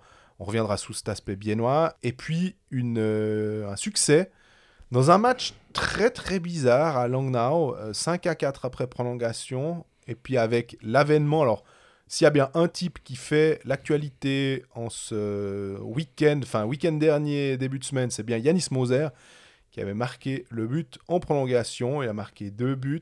Toi, tu en as fait un très très bon papier. Je l'ai trouvé très bien dans le sens, pas pour te passer la pommade, mais parce qu'il y avait beaucoup d'intervenants et c'est ça qui est très intéressant sur l'avènement de Yanis Moser. Euh, qui a re-signé pour 3 ans. On rappelle aussi que Kevin Fay a re-signé pour euh, Quatre ans. quatre ans, c'est juste. Donc, mais on va parler de, de Yanis Moser qui se trouve être simplement maintenant le meilleur compteur du championnat. Voilà, avec deux points d'avance même. Il, est- il a même une marge Complètement sur, la suite. C'est hors norme. ce qui est Sept en train de points, se passer. euh. 7 points, il y en avait 9 la saison dernière en 40 matchs pour dire à quel point c'est hors norme ce qui est en train de se passer. Je pense pas que ça, ça reflète le joueur qui est Yanis Moser. Par contre, l'explosion de ce joueur est, assez dingue. Et finalement, dans mon papier, il y a un, sujet- il y a un intervenant que j'aimais bien, c'est Anders Olsson, qui au passage, c'est un entraîneur assistant qui est très très intéressant. J'aime beaucoup parler avec. Et il m'a dit nous, on avait prévu de le mettre en power play. Je lui ai dit d'ailleurs la prochaine fois, tu me le dis avant la saison avec les managers, parce que comme ça, on le prend directement. Merci Anders. Et moi, je pensais vraiment, vraiment que Lindbaum allait jouer en power play. Je l'ai dit suffisamment à ce micro. Eh ben, faux sur toute la ligne. Euh, non, ils ont décidé de donner le deuxième power play à Moser, voire le premier à certains moments, parce que l'autre soir à, à Langnau, ils ont même benché Yannick Radgeb, qui était euh, le, le Yannick Rad- Radgeb des mauvais soirs, voire des très mauvais soirs. Mais tu as le luxe d'avoir un Yanis Moser qui est solide défensivement, qui va pas faire une erreur, jamais. C'est ça sa, sa grande force. T'allais qu'il- dire visiblement parce que effectivement c'est ce que te disent les gens en fait. Mais à peu il près fait pas- tous les observateurs. Il fait pas d'erreur ce gaillard et il a 20 ans, il joue comme un, comme un adulte. Euh, mais c'est un adulte, tu me diras maintenant, mais il On joue comme un, comme un routinier à 20 ans et c'est vraiment impressionnant ce que ce qu'il est en train de réaliser depuis le début de saison. Trois ans supplémentaires, c'est intéressant à plusieurs aspects, sur plusieurs aspects. Un, c'est que s'il venait à taper dans l'œil de quelqu'un de l'autre côté de l'Atlantique, ben, ça donne une assurance à Bienne, ça c'est pas négligeable. On l'a vu avec Pius Souter, ça peut arriver. Certes, il n'a pas été drafté la saison dernière, euh, mais c'est pas parce qu'il n'a pas été drafté qu'il ne jouera jamais en NHL. Avec du il y a quand même certains scouts en Europe qui doivent se faire taper sur les doigts en disant Dis donc, euh, le meilleur compteur en Suisse, là, et on voulait pas, nous, à X ou Y équipe, euh, au septième tour, par exemple. Intéressant de, de voir que certains joueurs peuvent passer à ce point entre les mailles d'un- du filet qui est quand même assez serré, j'ai Ouais. l'impression, du scouting en Amérique du Nord. En même temps, c'est assez bien aussi, je trouve. Ça nous laisse un peu des, des bons joueurs ici, euh, Ah, bon, de pouvoir profiter de leur explosion. Ouais, de leur développement aussi, je dirais. Moi, c'est ça que j'aime bien, c'est de voir les, les joueurs se développer sous nos yeux. Puis de se dire qu'un Yanis Moser, qu'on a découvert à, à quoi À 18 ans à peu près, hein, 18-19, euh, qui était un défenseur euh, à vocation défensive à la base, parce qu'on voulait pas non plus le brûler, puis qui maintenant se retrouve à, à être un quarterback d'un d'un power play à, à Bienne. Moi, ça me... Enfin, honnêtement, euh, d'habitude, on sent quand même un peu les choses arriver. hein, euh, Mais là, on est pris de court, j'ai l'impression. Que chaque, euh, chaque fois, il y a une petite coche en plus d'un truc où tu te dis Non, mais pas là. Ah bah si, en fait. c'est- Ouais, c'est, moi je trouve toujours l'un des meilleurs exemples, c'est Egli, où on peut faire les marioles en disant Ouais, on y venir, Egli, quand même. Hein. Alors là, Moser, franchement, quand il débarque à Bratislava, euh, enfin non, quand il débarque en équipe de Suisse, il y a suffisamment de, de preuves sur, sur notre podcast où on disait Ouais, ouais, bon, bah, c'est, bien, il vient sentir le vestiaire, mais bon, c'est Heureusement qu'on n'a pas pouffé encore, hein, parce que Non, sinon. quand même, on est respectueux. Mais on se disait, euh, ouais, il sera pas à Bratislava. Puis finalement, il était présent, il était loin, loin, loin d'être ridicule. Donc, euh, bah voilà, c'est c'est la confirmation que c'est que c'est vraiment un joueur spécial, parce qu'à 20 ans, ce qu'il est en train de faire, c'est spécial. Il y a un- dans ton article, quelqu'un a comparé Yanis Moser à, à Roman Iosi en mettant évidemment C'est Benoît Voilà. euh, coach vidéo de l'équipe de Suisse et entraîneur spécifique de. Romagnosi. Voilà. Et il, mais il met aussi quand même euh, euh, en garde hein, de ne de, de, de pas partir sur une comparaison euh, 1-1 entre Romagnosi et Yanis Moser, qui est d'ailleurs un immense fan de Romagnosi. Et que je me rappelle que quand il était dans le- la première fois dans le vestiaire de l'équipe de Suisse, puis qu'il était dans le même vestiaire que Romagnosi, bah, il, était, euh, il avait les jambes qui tremblaient, quoi, parce qu'il il se retrouvait avec son idole. Et Numéro c'est- 90. Exactement. Et je trouve ça assez drôle de se dire que finalement, ils ont 10 ans d'écart, à peu de choses près, hein, euh, les, deux, et de se retrouver finalement euh, presque dans la même discussion. Les deux noms sont quand même associés d'une certaine manière, et pas parce qu'il y en a un qui est fan de l'autre, mais parce que leurs jeux sont en train d'évoluer Alors, on sait bien, hein, on- nous, on va pas se permettre de, de- dire que Moser peut arriver euh, à la cheville d'un Yossi ou au même niveau de talent, mais ce qu'il est en train de faire, moi, je bats ma coulpe, si je, peux, si je puis dire. euh, je pensais vraiment pas que ce joueur-là serait capable, parce que ces 7 points, on peut, on peut dire, ouais, ouais, c'est après tant de matchs, ouais, mais tu les lui enlèveras pas, et, il est en train de progresser, en fait. Et au niveau de la comparaison avec Romagnosi, ce qui m'a expliqué Benoît Ponce, il m'a dit, ben, en fait, si tu veux, pour, pour, pour schématiser, c'est deux voitures différentes mais qui ont le même moteur. Et il dit, ce que je vois, c'est dans les, dans les mouvements, dans la capacité à accélérer ou les- les- la vitesse générée sur les premiers pas, plus ou moins grande, la capacité d'inertie ou à conserver la vitesse une fois qu'elle est générée, les mouvements à la ligne bleue, il dit, c'est ce genre de choses-là sur lesquelles je les trouve comparables. Ça veut pas dire qu'il a le même shoot, ça veut pas.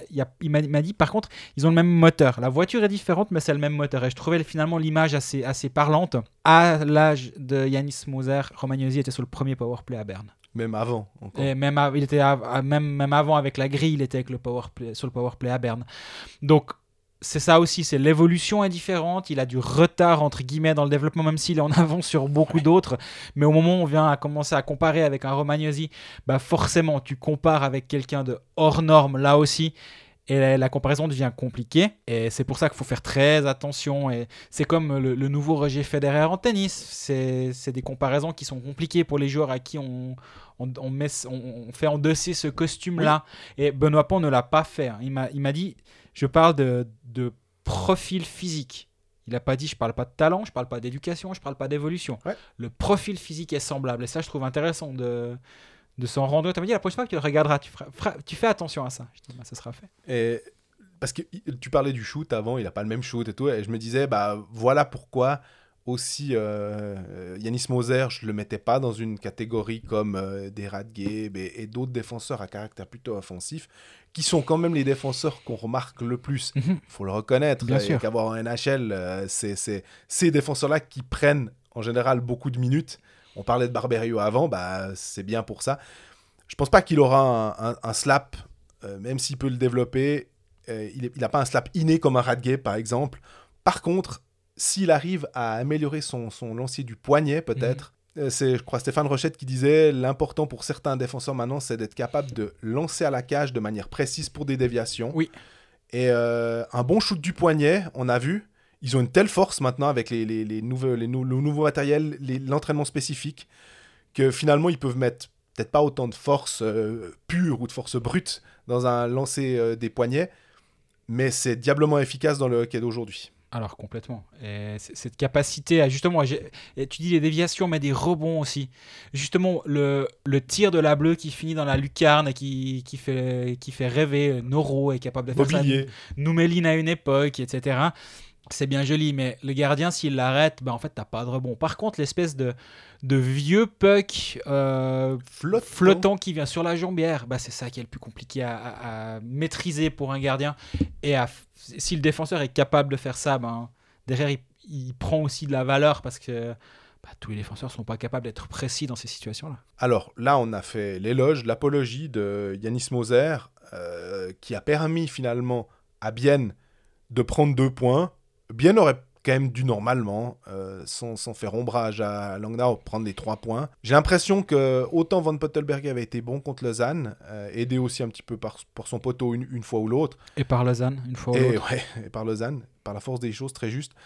Là, euh, c'était plus compliqué, on va dire, de, pour Joran van Pottelberger. Et ce qui est normal, hein, jeune gardien, on le rappelle aussi, même s'il a eu une, une, une bonne saison à Davos. Voilà, ça, ça arrive. Est-ce que euh, peut-être qu'il faudra aussi mettre un petit peu Elien Pope de temps en temps pour euh, partager le filet? On a vu qu'à Zurich, finalement, on, on pouvait imaginer que Flueller était le numéro 1. ben, Weber est en train de prouver que euh, Zurich l'a pas pris pour, être, euh, pour faire 10 matchs.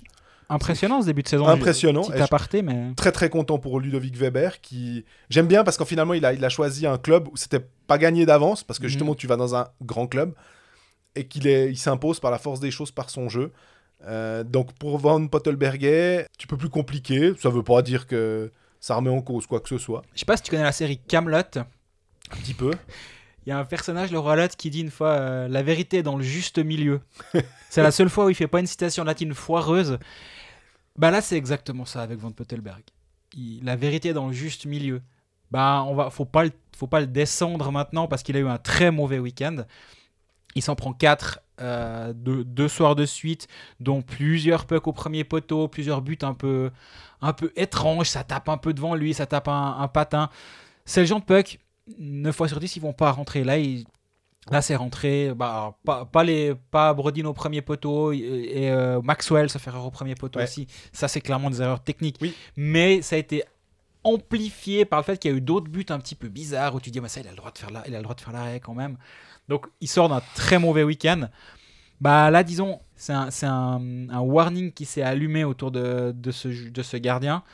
Nous, on me semble qu'on les avait déjà un tout petit peu allumés en, en amont. Ce week-end, c'est Lugano à l'extérieur. Ouais. Si le match a lieu, on rappelle hein, les Covid, Bertaggia, etc. Mais en théorie, il a lieu. C'est Zurich à la maison. Et mardi, c'est Berne à la maison avant de partir à Berne le vendredi suivant. Quatre prochains matchs, ils sont quand même compliqués. Ouais. Un back-to-back bernois et puis euh, Zurich et Lugano. Bah là, il va être euh, mis à l'épreuve du feu, Van Ouais. Pottelberg. Ouais, T'as le droit de mettre Eddie Pope aussi, hein, qui est vraiment un bon gardien. Ouais, ouais, il a, il a fait des, des bonnes entrées l'année dernière. Après, c'est aussi une question de comment tu gères l'aspect mental de ton gardien. Est-ce que tu le renvoies directement en disant euh, Tiens, on a toute confiance en toi et t'es devant le filet à Lugano, bien sûr, ça change pas Ou est-ce que tu prends un risque de le voir un peu chafouin, on va dire, de se faire mettre sur le banc euh, à Lugano En même temps, il partageait le banc avec Eschliman l'année dernière à, à Davos. Davos. Ce qu'il a choisi bien, justement, parce qu'il avait un- une place de numéro 1 un peu plus assurée qu'il ne l'avait du côté de Davos. C'est possible aussi. En tout cas, la gestion du- des gardiens, ça va être un gros, gros point à Bienne ces prochains temps. Parce que bah, on a vu l'année passée Caronen, hein, il débarque au moment où ça allait plus du tout à, à Berne avec Niklas Schlegel, qui a finalement été envoyé à Lugano. les, les buts musicaux de la saison dernière ont, ont été assez rapides à se mettre en branle. hein. C'était en novembre, sauf erreur. À voir là comment, comment ça évolue. Moi, je suis assez dubitatif, mais j'ai dit la semaine passée, un DM me disait, moi j'ai peur qu'il aille en NHL parce qu'il a un vrai talent ce gardien. Mais complètement. Eh ben on en revient à la vérité, dans le juste milieu. Euh, on va, on va pas l'envoyer en NHL aujourd'hui, ni l'envoyer en, National, euh, en, Swiss League non plus. On, va le laisser jouer et puis faut le laisser faire des erreurs. Il a 23 ans, c'est comme un défenseur finalement. Il a le droit de faire des erreurs et puis bah normalement s'il s'il continue de progresser parce qu'à 23 ans tu progresses encore, bah il les fera plus dans le futur. C'est ce que, ce que doit espérer bien. À Bienne, euh, moi, ce que j'aimerais aussi voir, c'est la, la progression d'un Valentin Nussbaumer. Puis j'ai l'impression que là, en ce moment, bah, c'est un peu compliqué. Euh, on avait vu aussi avec euh, Fribourg beaucoup de jeunes. Euh, alors, il se trouve que Job, hein, c'est malheureusement blessé. On a l'avènement de Schmidt. À Bienne, on a l'avènement de Moser. C'est très bien. Mais comme il y en a plusieurs, et on dit aussi que c'est difficile d'avoir en fait tous tes joueurs qui vont éclore en même temps. Et là, Valentin Nussbaumer, j'ai l'impression qu'il est, il est un peu dans une, une phase difficile où bah, si avait envie, en se disant bah écoutez, avec, euh, avec Fuchs, avec Jason Fuchs, on sait qu'on va pas pouvoir le garder, on va pas régater au niveau des offres, mais très très bien, nous derrière, on a Valentin Nussbaumer qui peut prendre ce rôle-là, et il est, c'est pour ça qu'on l'a, ou Gillian Colère. Bah, Gillian Colère prêté à la chaux de fond. Hein. Trois Ouais. matchs, deux points. Mais là aussi, c'est un joueur qu'on attendait vraiment faire le, le next step, on va dire. Le problème, c'est qu'à Bienne, bah, devant, il y a vraiment beaucoup de monde. Et qu'on a un entraîneur qui veut gagner peut-être aussi maintenant. hein. Il remplace euh, Antti Tormenon euh, et Tormenon reprend sa place dès qu'il va mieux. Et du coup, je peux aussi comprendre d'un point de vue, euh, comment dire, personnel, business pour, euh, pour Lars Leuenberger, s'il a envie de mettre en. Même s'il n'y a pas de relégation, hein, il a envie de mettre toutes ses chances de son côté pour se refaire, on va dire, une ligne à sa carte de visite. Et je pense aussi qu'il croit beaucoup en Ramon Tanner à Bienne en ce début de saison. Enfin, même, il, croit beaucoup en Ramon Tanner tout court, qui fait une belle saison l'année dernière à chaud de fond. Il a près d'un demi-point par match, alors que c'était sa première. euh, Enfin, il a deux saisons à chaud de fond maintenant, je me suis trompé, pardon. Et du coup, il a deux saisons en Swiss League, il a de l'expérience, ils, aiment bien ce joueur, visiblement, ils croient beaucoup en lui. Donc voilà, t'as Ramon Tanner, t'as Gillian Colère, t'as Valentin Nussbaumer, puis finalement, c'est quand même une équipe où tu as des joueurs d'impact devant, tu as Pouliot, Rayala, Ulström, Kunti, Brunner, Fuchs, etc. Donc euh, bah ouais, ça devient compliqué de, donner du temps de jeu à tout ce petit monde. Et, et est en train d'en faire un petit peu les frais. Il était de retour sur une ligne euh, à Langnau euh, samedi soir parce que Brunner était blessé. Mais je, je crois vraiment qu'il y a un... c'est pas évident comme situation pour lui et je serais pas surpris qu'on le voit prêter quelque part dans pas trop longtemps. Mais D'ailleurs, à part ça, euh, c'est très bien pour Gilles Colère d'être à, la chaux de fond. Et parce que on, se retrouve avec une Swiss League qui est vraiment une ligue de développement pour le coup. Parce que euh, on sait que c'est bien. On se rappelle quand Gilles Colère est arrivé aussi à Ajoie, il avait marqué, je crois, très rapidement 5 buts. Et on se dit, ah ouais, il a du potentiel, le petit. Et du coup, c'est ça qui lui permet après de prendre des responsabilités en bas, d'avoir peut-être du power play parce que c'est des joueurs offensifs qui sont intéressants. Et après, comme ça, quand tu les rappelles, eh ben, ils sont pas perdus. Ça va un peu plus vite, c'est clair. Mais par contre, ils savent très bien ce qu'on attend d'eux. Et que cette Swiss League en, ligue de développement, elle, elle, est, elle est vraiment. euh, bah, c'est- pour moi, c'est à ça qu'elle doit tendre finalement. Et que c'est pas étonnant de voir euh, peut-être euh, des joueurs reculer un petit peu, surtout des jeunes. Parce qu'on peut pas avoir que des Yanis Moser et des Sandro Schmidt. Mais même, hein, enfin, on l'a vu avec. euh, alors, Sandro Sch- Schmidt a joué en, en B, peu, mais il a quand même joué un Deux peu. matchs l'année passée. Voilà. Alors que Yanis Moser, effectivement, a une progression qui fait que euh, bah, il a toujours joué en haut. Mais on se rappelle, on a parlé de Romagnosi, euh, il avait aussi joué à Neuchâtel quelques matchs. Donc, comment dire, c'est pas le purgatoire que d'aller là-bas, parce qu'on sait que c'est vraiment nécessaire pour leur développement. En parlant de développement, il y a un petit truc en train de se développer à Bienne actuellement avec Yannick Radgeb. 8 minutes de temps de glace à Langnau, pataugé sur deux buts, les deux premiers. Alors certes, il n'a pas été aidé par le fait que son gardien derrière euh, prend en tout cas un des deux un mauvais but.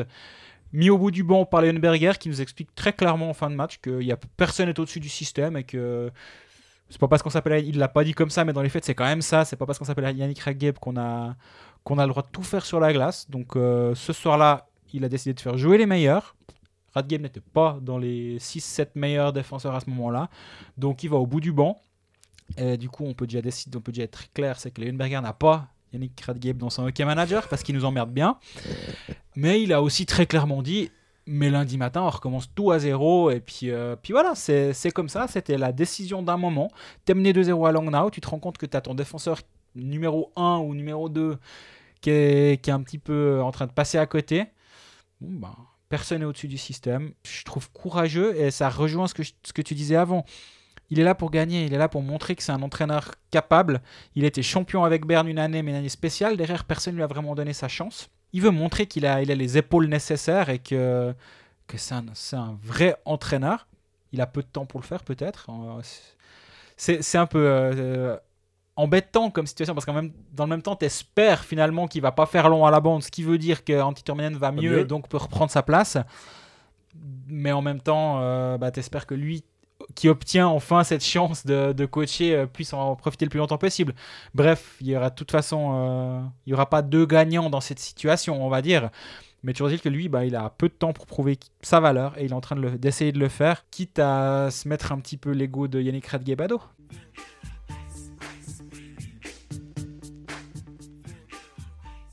On finit avec Genève. On le dit, vous avez l'habitude maintenant, ça fait trois saisons qu'on le fait comme ça. En général, c'est que quand le- vous venez en dernier comme club, c'est qu'on a moins de choses à dire. Et euh, alors, euh, on va quand même parler de Linus Omark. On est obligé, c'est contractuellement. Le, le point Linus Mark, on a un partenariat d'ailleurs avec Linus Mark, il nous faudra un, un Un petit jingle. jingle. ouais. Suédois, ouais. Mais pour dire que le Genève a finalement a été excellent contre Zurich parce que bah, ils étaient menés euh, 4 à 1 puis qu'on pensait que honnêtement ça allait être plié puis que ça allait faire finalement comme ce que Zurich a, fait contre Lausanne et allait maintenir ce, score-là. Ça n'a pas été le cas. Genève est revenu euh, à égalité assez rapidement finalement dans le troisième tiers. S'est imposé euh, au penalty et puis derrière, alors là aussi, c'est Stéphane Roger qui disait, il y a bien un moment où Ambry va finir par en gagner une. Et puis il y a peut-être bien un moment où Genève va finir par se prendre les pieds dans le tapis. Ça, c'est moi qui le dis aussi, dans le sens où, euh, je sais pas si c'est de l'arrogance, mais à un moment, tu te crois peut-être, euh, tu sais que t'es fort, ça c'est clair. Tu sais que t'as des joueurs incroyables. Tu sais que tu peux gagner tous les soirs. Est-ce que tu vas peut-être faire euh, le petit raccroché de plus, la petite pénalité de trop. Et puis finalement, en face, Ambry, euh, qui était allé gagner 3 à 2, euh, avec un powerplay qui marche super bien, ah, tu te retrouves à, voilà, avec une défaite. On s'y attendait peut-être pas forcément. C'est pas celle que oh, ils auraient perdu contre Zurich, puis ils auraient gagné contre Ambry, on aurait trouvé ça somme toute normal. Puis euh, est-ce qu'il y a lieu de s'exciter sur quelque chose?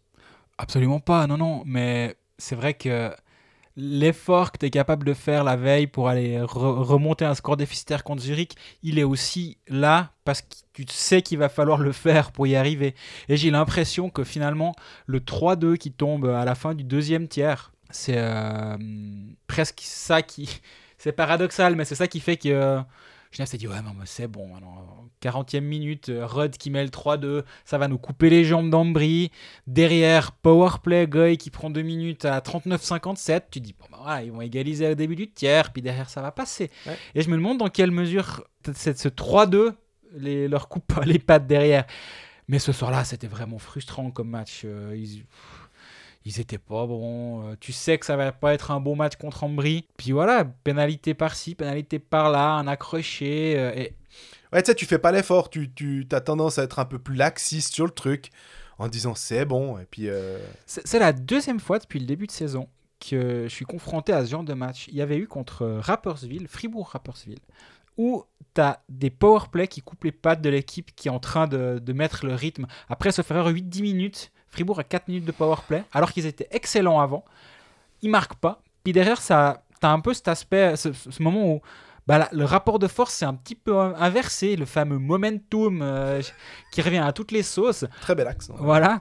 Bah là, le momentum, il, a, il avait tourné ce soir-là. Et là, contre euh, Ambry, t'as la même chose. 5 minutes de jeu, Fischer, cinquième match. Derrière, tu dis 5 minutes de power play avec. euh, Un, un- un défenseur en moins dans un, un effectif qui est déjà pas non plus. euh, Exactement. Ça va être vilain. Bah non, pas de but. Puis derrière, re- re- re- avoir un deuxième élan ou un deuxième début de match, bah, c'est compliqué. Ces, ces- ces grandes pénalités des débuts, des débuts de match, c'est à double tranchant. Et les deux fois, ça, a- ça a mis les deux équipes dans le bon rythme. Ça, les a, ça, leur a coupé les pattes. Et voilà, bah, je pense qu'il n'y a pas grand-chose à retirer de ce match-là. Par contre, moi, du match de la veille, je retire énormément de plaisir. Oui. C'était magnifique comme Très, match. très beau match, et, ouais. et des matchs comme ça, euh, moi, j'en redemande. Omar Vermin, c'est chouette à avoir joué, mais il n'y a pas que eux. On en parle beaucoup. Et pour, pour euh, les bonnes raisons, hein. Vermin, il a 3 buts. Omar, il a 5 points déjà, 5 passes décisives. Il y a Winnie Keffer, on l'a assez dit la saison passée à quel point ils étaient importants. Exactement. Et Ils le sont toujours. Ils le sont toujours, ouais, pas, et pas qu'un peu. Donc, euh, c'est vraiment une jolie machine à avoir, à avoir joué. Donc, il n'y a rien de grave à retirer de ce match contre Ambry, si ce n'est un- une bonne piqûre de rappel pour, euh, pour le coach de leur montrer la vidéo de ce match et dire euh, Vous voyez, les gars, c'est pas si facile dans cette ligue. Ouais, mais j'allais dire, c'est ça. Finalement, c'est le match pour dire finalement, dans cette ligue, tout le monde peut battre tout le monde. C'est vraiment. Non, mais c'est le- le- l'exacte vérité que vraiment, même Rapperswil, Langnau et Ambry, suffit que tu sois. Tu fasses un peu moins l'effort, que tu sois à 95% ou je sais pas quel pourcentage, mais que tu sois pas à 100% ou à 120%. Bah, tu peux t'en prendre une, quoi. Et pas forcément euh, un 5 à 0, mais voilà, tu peux te retrouver à être battu par un club qui est censé être plus faible et qui arrive à obtenir quelque chose. Moi, il y a une chose aussi, c'est, euh, bah, je sais pas si c'est un peu une thématique, mais c'est les jeunes. Euh, les jeunes à Genève, on a souvent dit que, on, on va pas faire la litanie, mais on aime beaucoup. Là, Smirnov, en ce moment, et on l'avait aussi dit quand on a fait la présentation de Genève, c'est qu'à un moment, quand tu, engages des Moy, des Ria et des Vermine, euh, et, et Omar, enfin, et compagnie, bah, dans le line-up, euh, tu te retrouves à devoir, soit tu les fais jouer, euh, bah, tu les intègres, mais à ce moment-là, tes, tes- tes- gros joueurs, bah, tu dois les faire jouer en troisième, voire en quatrième ligne, hein, c'est mathématique. Bah là, Smirnov, il se retrouve loin, quoi, dans l'alignement. Puis il a peu de temps de, gla- temps de glace, donc... euh, Ouais, il a moins de 5 minutes de jeu, alors que l'année passée, c'était la révélation du côté de Genève Servette. C'est embêtant quand même, je trouve, comme, comme situation, et c'est un problème de, de riche. J'ai lu quelqu'un sur Twitter qui me répondait à ce sujet. J'ai fait un tweet où j'expliquais le- les temps de jeu en powerplay des jeunes, euh, les Arnaud Ria, Denis Smirnov, même Patrick, il n'a pas un temps de jeu euh, euh, qui, qui devient énorme. Quoique avec la blessure de Miranda, ça va sûrement un petit peu changer. Mais qui me disait, est-ce que avec l'ambition, les clubs oublient pas finalement euh, tous leurs beaux principes, les erreurs qu'avait fait Al- Alston à une époque Bien finalement.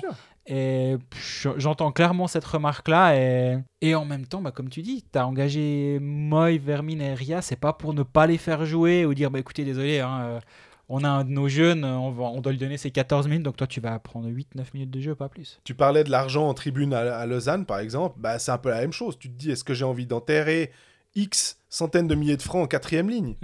Euh, on, on se moquait assez de, de ça aussi l'année passée, avec ben, des froids de veau, enfin une quatrième ligne lausannoise qui nous semblait quand même coûter assez cher et que l'argent n'était pas forcément réparti de manière idéale, bah, c'est un petit peu ça aussi de se dire euh, les gars qu'on a payés, bah, on les fait jouer.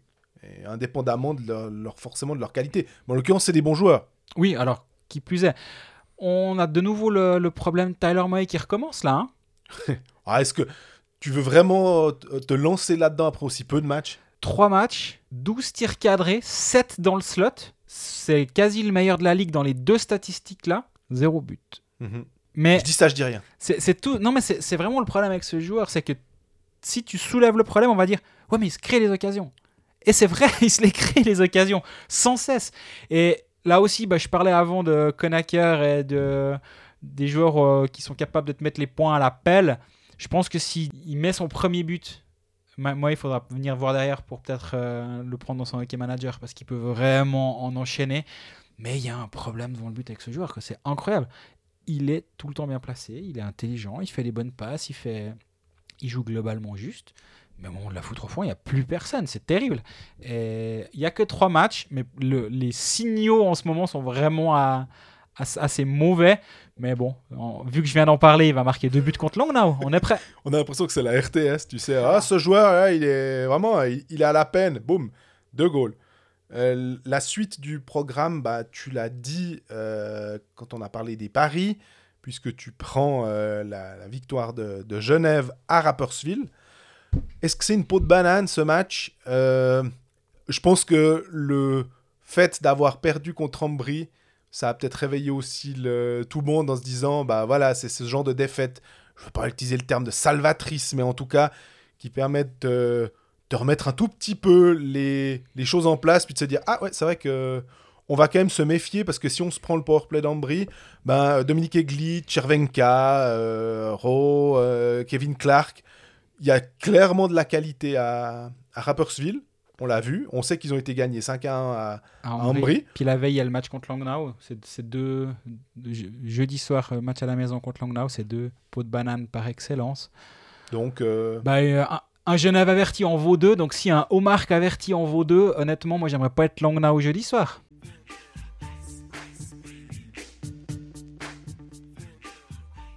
On est au terme de cet épisode 5 de la saison 3 de Colfax, en espérant qu'on aura un épisode 6, parce que cette année, on va vraiment prendre épisode après épisode, euh, semaine après semaine. Vous pouvez nous poser toutes vos questions, il y en a eu beaucoup cette semaine, n'hésitez pas, ça ne veut pas dire qu'on peut répondre à toutes, mais on peut aussi faire des thématiques qui reviennent, typiquement comme Lausanne cette se- semaine qui était une thématique euh, récurrente. Et vous pouvez sans doute interagir avec nous sur les réseaux sociaux. Vendredi, il y aura notre euh, pari de la semaine qui sera mis en ligne. On est prêt à voir vos critiques, remarques euh, et autres encouragements ou, vos idées de paris. On est, on est preneur euh, sur, sur Facebook, Twitter et Instagram. Vous pouvez nous écouter sur Spotify, SoundCloud, YouTube aussi, etc. Sur tous les, tous les bons endroits où les podcasts sont disponibles. Et d'ici mercredi prochain, bah, mettez vos masques si vous allez dans les patinoires. hein. on continue. Apparemment, ça se passe bien pour le moment, pourvu que ça dure. à bientôt. À bientôt.